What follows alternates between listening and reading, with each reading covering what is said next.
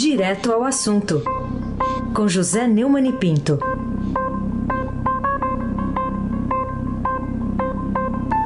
Oi, Neumann, bom dia. Bom dia, Raíssen Abaqui, Carolina Ercolim. Bom dia. Almirante Nelson e o seu pedalinho. Bárbara Guerra, Afrânio Vanderlei, Clã Bonfim, Manuel Alice Isadora. Bom dia para você, meu caro ouvinte especial da Rádio Eldorado 107,3 FM. Raíssen Abac, o craque. Bom, vamos começar com um comentário seu sobre essa manchete de hoje do Estadão. De uma só vez, a AGU eleva 606 servidores ao topo da carreira. Eu fui ler a notícia, até vi que foram 607, mas teve um, só um que não, que não foi para o topo. Deve estar tá pensando, mas só eu? O que dizer, Neumann? É. A Advocacia Geral da União promoveu em atacada 607 procuradores federais 606 para o topo da carreira e um é, que deve estar tá, é, reclamando, vai para a justiça e ganha isonomia. Né? Agora, dos 3.783 procuradores federais, 3.489, 92% estão na chamada categoria especial com salário de R$ 27.300. Tudo isso está sendo feito para se antecipar a uma reforma administrativa fajuta que só promete economia para daqui a 50 anos. No, no presente, vamos ter que, que, viver de tanga. Né? É, e, e repetiu já outros, outros outros aumentos corporativistas, como, por exemplo, né, os policiais do Distrito Federal. Ah, na lei não há nenhum dispositivo que, que vede a concessão dessas progressões funcionais. Existe de um cinismo, né? até o fato de se aproveitar de, de que a lei não, é, não, é, não proíbe. São 304 promoções por merecimento e 303 por antiguidade no, no cargo. Né? É, é uma opção definitiva do governo Bolsonaro pelo privilégio, pelo corporativismo é uma negação do que foi pregado na campanha e é covardia na veia, cinismo atroz. O advogado-geral da União, que é o marido da, de uma assessora do Gilmar Mendes, eh, faz o serviço sujo para o Bolsonaro, assim como o Gilmar faz o serviço sujo para a bandidagem lá no Supremo Tribunal Federal. Né? Então, é, é, é Sinceramente, não dá nem vontade de comentar, só dá vontade de chorar. De chorar de viver num país desse e de conviver com um tipo de canalice a esse grau. Carolina Ercolim, tintim por tintim. Ex-assessor de Flávio Bolsonaro comprou um terreno de Bolsonaro com dinheiro vivo. Esse é um dos títulos aqui do alto da capa do portal do Estadão nesse momento. A que conclusões você chegou ao, ao ler essa notícia? É, no, inclusive na capa do portal do Estadão tem a foto do cara, que é um coronel. Né? É, coronel Hudson. Né? Coronel da Reserva Guilherme dos Santos Hudson. Pagou 38 mil reais em dinheiro vivo né? Por um terreno em Resende, interior do Rio de Janeiro, em 2008. Os vendedores foram o então deputado federal Jair Bolsonaro e a sua segunda ex-mulher, Ana Cristina Siqueira Vale. É, em valores corrigidos pelo IPCA, o montante corresponde hoje a 71 mil reais. O imóvel tinha sido adquirido por Bolsonaro e Ana Cristina em novembro de 2003, pelo mesmo valor que o venderam após a separação, sem reajuste, por valorização do terreno pela inflação de 28,76%, segundo o IPCA, o que equivaleria a pouco mais de 10 mil reais. O documento não informa se houve sinal antecipado, nota promissória ou dívidas para pagamentos futuros.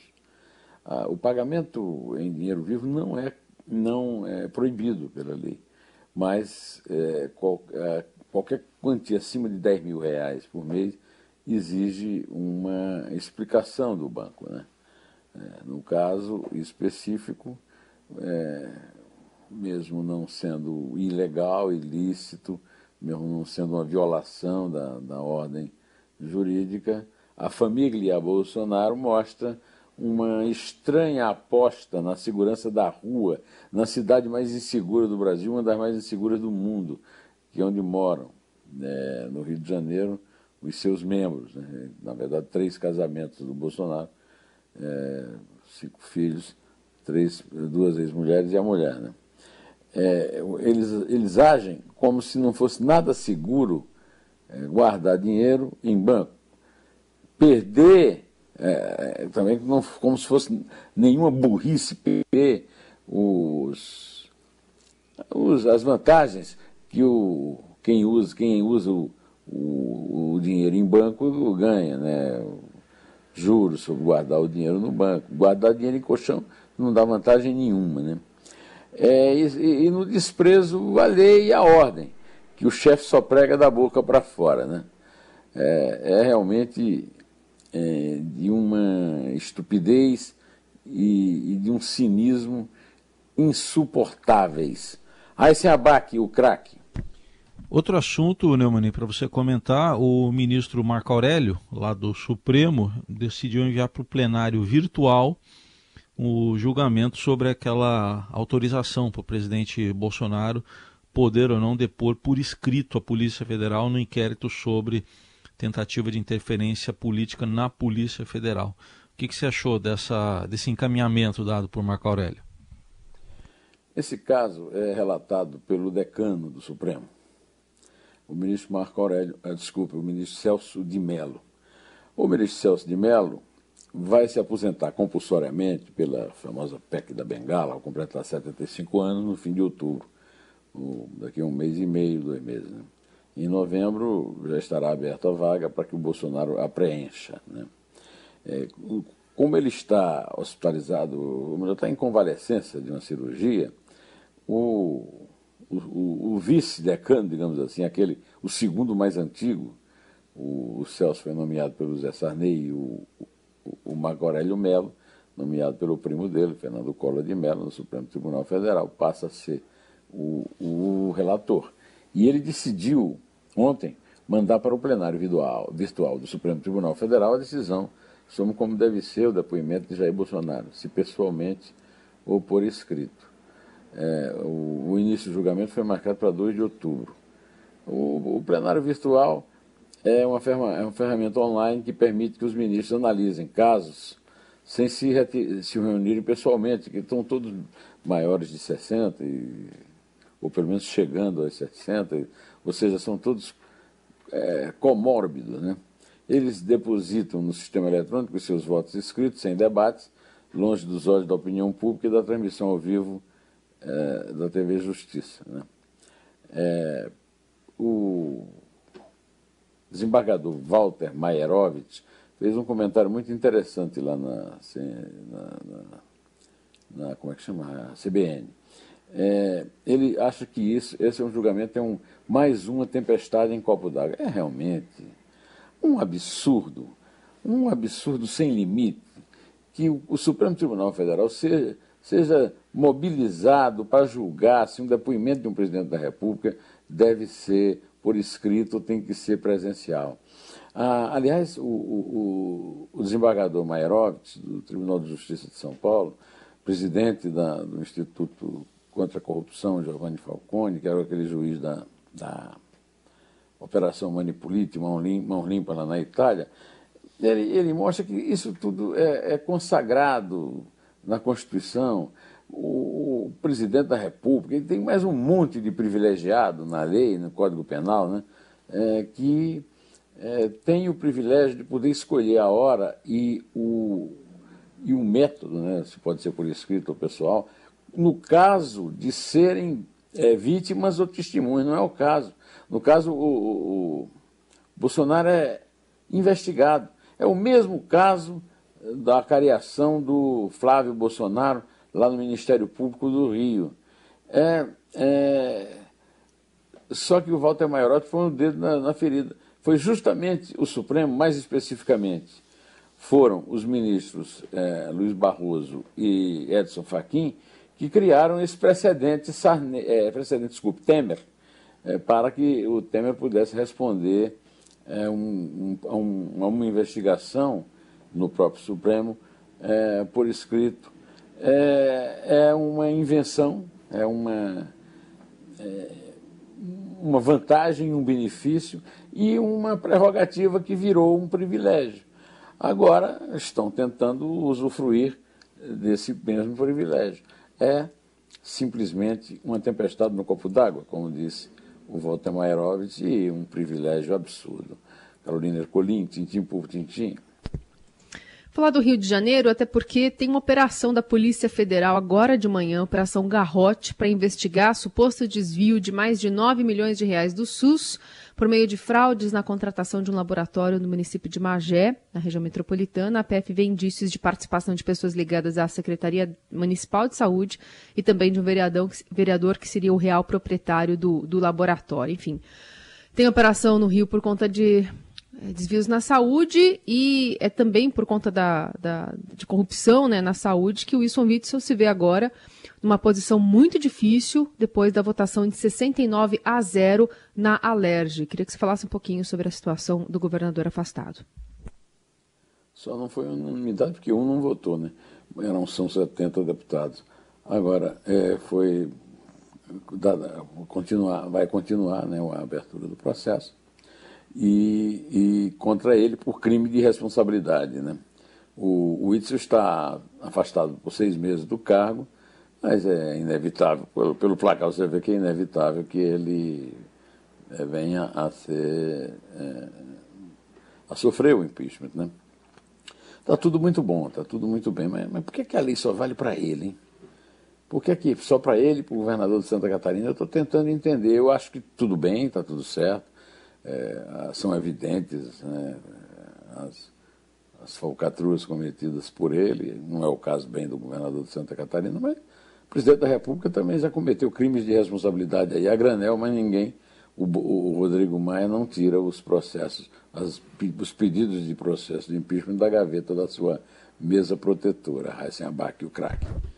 Bom, Neumann, outro assunto também aqui para a gente comentar Está é, tá destacado aqui também pelo Estadão, na manchete Procuradoria cobra de Justiça afastamento imediato de Ricardo Salles, é o ministro do Meio Ambiente. O que, que você diz sobre essa, essa decisão judicial drástica na administração federal? Bom, o, hoje tem um editorial muito interessante, o primeiro editorial do Estadão, recomendo muita leitura, a respeito dessa mentiralhada do Bolsonaro sobre o, a questão do comércio no, no agronegócio, que, que é, significa, na opinião dele, uma tentativa é, de proteger produtores agrícolas é, franceses e dos países da Europa. Né? É, acontece que os incêndios são óbvios. Né?